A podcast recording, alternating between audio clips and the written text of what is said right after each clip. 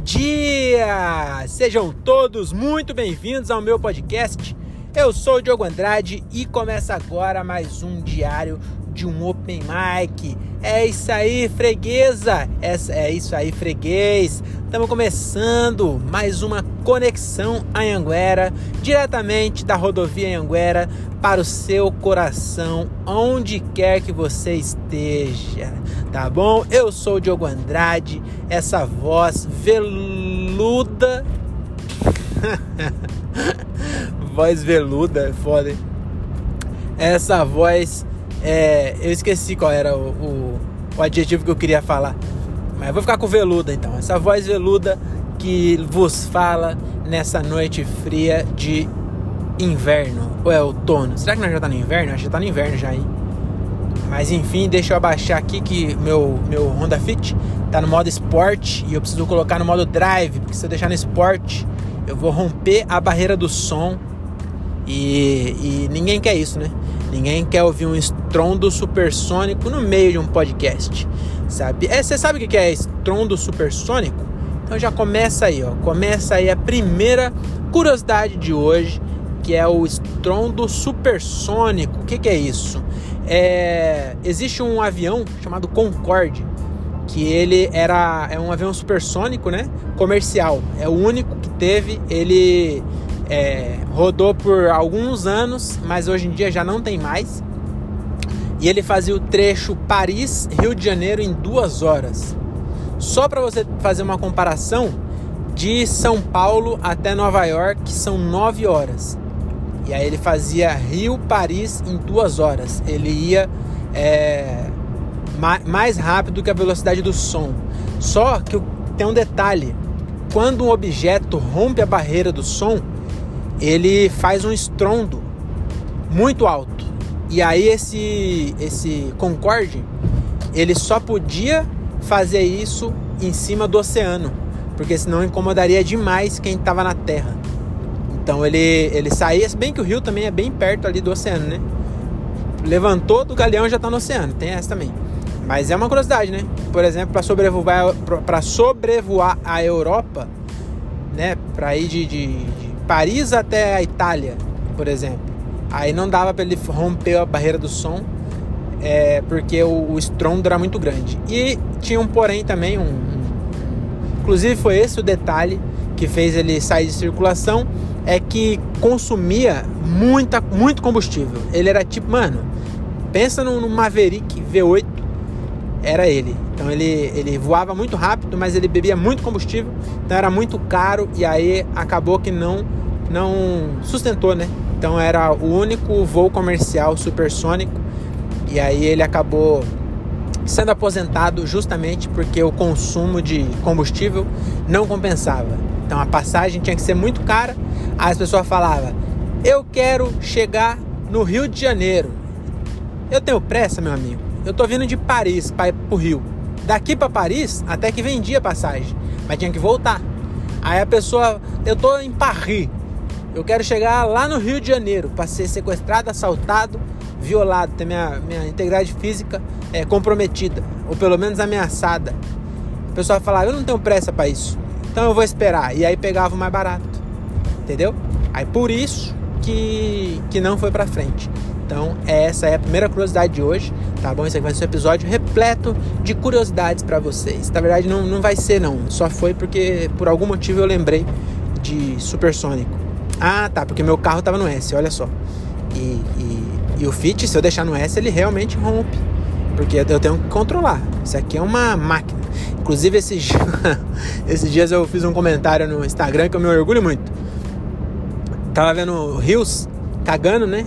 Que eu já. Eu, teve uma época aí que eu.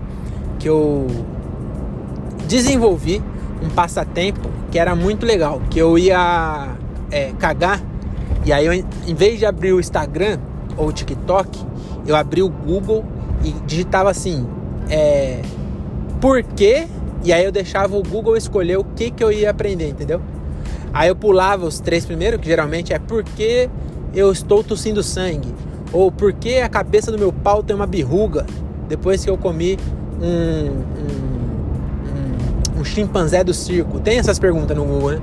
Aí eu pulava as primeiras ali, que é só bobajada, e aí eu escolhia um de um bagulho ali. Inclusive foi aí que eu descobri, é, eu li uma matéria que era Por que Rimos. Inclusive falei isso no palco esses dias, no MC, eu, eu fiz essa citação lá, porque realmente o, acho que já contei aqui, né? Tem uma, alguns pesquisadores lá do Instituto de Massachusetts, Massachusetts, Massachusetts, Massachusetts, em Boston, eles é, catalogaram os animais que dão risada. Então tem mais de 60 espécies que dá risada, rato dá risada, gato dá risada, cachorro dá risada. E aí basicamente não é quando ele tá sorrindo, sabe? Nas fotos tem um cachorro rindo, não é aquilo. É, ele faz a mesma, não é que faz o mesmo barulho, mas ele faz a mesma contração é, muscular da risada, que é uma, é um, é a risada é respirar de uma forma diferente. Então eles, alguns animais fazem isso e o cachorro, por exemplo, a maioria deles faz isso. É quando estão brincando. O rato também, o gato, quando eles estão brincando, eles estão rindo porque uma eles estão se divertindo, né, na brincadeira e outra é uma forma de, de demonstrar pro amigo dele, né, que ele tá brincando que é uma brincadeira e que não, ele, ele não tá mordendo de verdade. Porque aí senão ia dar briga, né? Se ele, se ele morde o outro, o outro não dá risada, ou ele para ou ele arruma briga. Então é basicamente o, o que serve para nós também. E aí eu descobri isso enquanto eu cagava.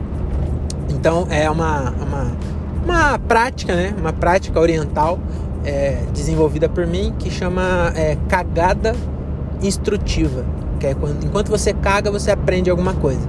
Então eu fiz isso por algum tempo, mas confesso que me perdi nesse caminho do conhecimento e voltei pro Rios, que é o, o TikTok do Instagram, né? E aí esse dia eu tava vendo Rios, e aí o, o cara pegou uma BMW, e aí tá escrito assim, é, isso que é força G. Aí o cara pegava e colocava o celular assim no banco do. Eu vou tentar descrever para ver se vocês entendem.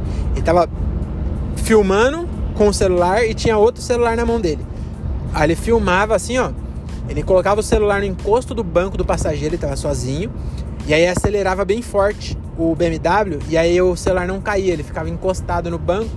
E ele estava querendo dizer que a, a força da. Na verdade, não é força G isso, eu acho. Eu acho que a força G é outra coisa. Mas é, talvez seja isso. Mas enfim, ele queria mostrar que o carro dele era tão veloz que o, o, a aceleração do carro mantinha o celular grudado no, no encosto, né? Então era essa que era a, a, a dinâmica da experiência desse retardado. E aí eu fui lá e comentei assim, é, uma vez eu fiz isso no meu Honda Fit 1.5 CVT e o celular furou o banco do carro. E aí deu mais de 120 curtidas esse meu comentário. É, e eu só queria comentar com vocês, né? Mas enfim, é, vamos voltar ao assunto lá do início desse raciocínio, que era o que? Borboletas, né? Borboletas, as borboletas, você sabia que a borboleta ela passa a maior parte do tempo da vida dela dentro do casulo? Sabia disso? Ela, ela, a borboleta é um lagarto, né? Isso é, qualquer pessoa sabe. Aí ela, ele faz a metamorfose, né? que ela ele, ele, o lagarto ela pega e faz um casulo e aí depois ela lá dentro do casulo ela acaba virando uma borboleta e vira outro animal. Ela ela se identifica, né, com, com uma, um outro inseto voador em algum momento da vida dela e aí ela vira um, uma borboleta. E é curioso, né, que ela a maior parte da vida dela né, tem, é, varia muito. Tem borboleta que vive mais, tem borboleta que vive menos. Né? Se, se, se, ela for atropelada por um carro, ela vai viver bem menos. Se ela não for, ela vive um pouco mais. Mas enfim, tem espécies, várias, várias, vários tipos de borboleta, né? Mas em média, ela vive é, 30% do tempo dela como lagarto, né? É, 35% ela vive como casulo e apenas 25% ela vive como borboleta. Sabia disso? Então a parte mais divertida da vida dela, que é ficar voando por aí, parecendo uma flor que o vento tirou para dançar. Olha que poético. Parece que foi eu, né? Mas não, isso aí é, é borboleta parece flor que o vento tirou para dançar é uma frase do teatro mágico. Mas enfim, eu podia ter tomado para mim essa citação, porque a pessoa que não conhece teatro mágico ia acreditar, né? Mas eu, eu preferi dar os créditos, porque assim quando for uma coisa minha, vocês vão saber que é minha mesmo. Então fica aí essa curiosidade que eu acabei de inventar, eu não faço nem ideia qual que é. Depois eu vou até pesquisar qual é o percentual de vida que uma borboleta vive no casulo. Eu devia parar de desmentir, né? É, acho que eu vou parar de desmentir. Então vai ficar, vai ficar no ar. Algumas coisas vai ser mentira, outras vai ser verdade. E aí vocês, é, você decide, igual aquele programa do, da Globo que tinha antigamente. É, que era você decide. É, que, então é isso que tinha para falar de borboleta. Vamos, vamos falar agora sim, vamos retornar lá naquele assunto do começo desse, desse podcast, que é o que? Tinta antimofo. Né? A tinta antimofo ela, ela tem um, um componente na composição dela, né? Por isso que chama componente, porque compõe. E aí na composição tem esse componente que é um bactericida, que ele mata o, o, a colônia né, de fungo, que o mofo nada mais é que uma colônia de pequenos animaizinhos vivendo na sua parede do banheiro ali, né? Fazendo aquela coisa, aquele aspecto é, é, moderno e arrojado preto no seu banheiro. Então aquilo lá é nada mais é do que uma colônia de, de, de fungos e bactérias, né? E aí a, a tinta antimofo ela tem um componente que mata esse esse mata os, os bagulho, né? Os, os, as bactérias e tal. E tem uma curiosidade, que tem uma tinta que eu comprei, inclusive eu preciso dar uma retocada lá em casa já, que agora na época de frio é, tem bastante mofo lá em casa, porque tem, tem lugar que o sol não bate direto, não dá para mim virar minha casa pro sol. Então o sol ele segue a, a, o rumo dele, né? Aí tem parede que não pega direto o sol, aí acaba ficando um pouco úmida. E aí eu comprei uma, uma tinta, porque tem tinta que ela evita o mofo. Então você vai lá, mata o mofo, geralmente com cândida, alguma coisa assim, né? Você vai lá, ou então algum produto, se tiver mais danado, você tem que pegar um produto específico. E aí você é, limpa antes do mofo, depois você taca ali a tinta e aí essa tinta evita que novas colônias se formem. Mas eu comprei uma da Souvenir muito boa, da Coral, eu acho, que chama Direto no Mofo. E é maravilhoso para quem é preguiçoso. Você, você só dá uma limpada ali, né, para tirar aquela porosidade, mas não precisa matar o mofo. E aí você taca a tinta em cima do mofo e o mofo morre. E por que eu tô falando disso? Porque eu acabei de lembrar que eu preciso retocar algumas paredes lá da minha casa que tá, tá tendo reincidência. Que também mata, mas também não segura tanto tempo, né? Acho que tem um ano, um ano e pouco que eu pintei já tá precisando de novo. E inclusive a placa do, do, do carro da minha frente aqui é FCK. Parece que tá falando fuck. Achei da hora. E ontem eu vi, eu, ontem eu vim da praia, eu fui pra é, Peruíbe, né? Visitar meus pais esse final de semana. E aí eu vindo da praia, tinha um carro que a placa era ENZ 0 alguma coisa. Então, para quem é mais ligeirinho, já entendeu aí, né? A placa do cara era Enzo. Você acredita? Era um Honda Fit também. E a placa era Enzo. Falei, caralho, a placa do cara é Enzo. Tipo, era Enzo 137. Pensou Enzo 157, que é o único Enzo ladrão que existe na face da Terra. Era o dono desse carro. Enzo 157. Achei curioso a placa Enzo. Essa placa nova que tem um, um, a letra depois ali, ó, ela possibilita várias palavras. Eu nunca vi uma palavra bem, bem completa mesmo assim. Quem Enzo tem quatro letras, só tava fácil, nem precisava da nova placa. Mas eu já pensei várias vezes em, em quais que dá pra, pra escrever. Vamos, eu tô com um carro aqui na minha frente do, do novo padrão. Eu vou tentar, ó. Dá pra terminar com o, tem que terminar com o. E tem que ter. Tem que ter um. Ali pode ser. Ah, o 5 também serve. Então pode terminar. Mas aí a outra vogal não vai. Na outra. A letra que é. Que pode ser. Ela é melhor que seja uma letra que não. Entendeu, né? Então vamos lá, ó. É, com o. O.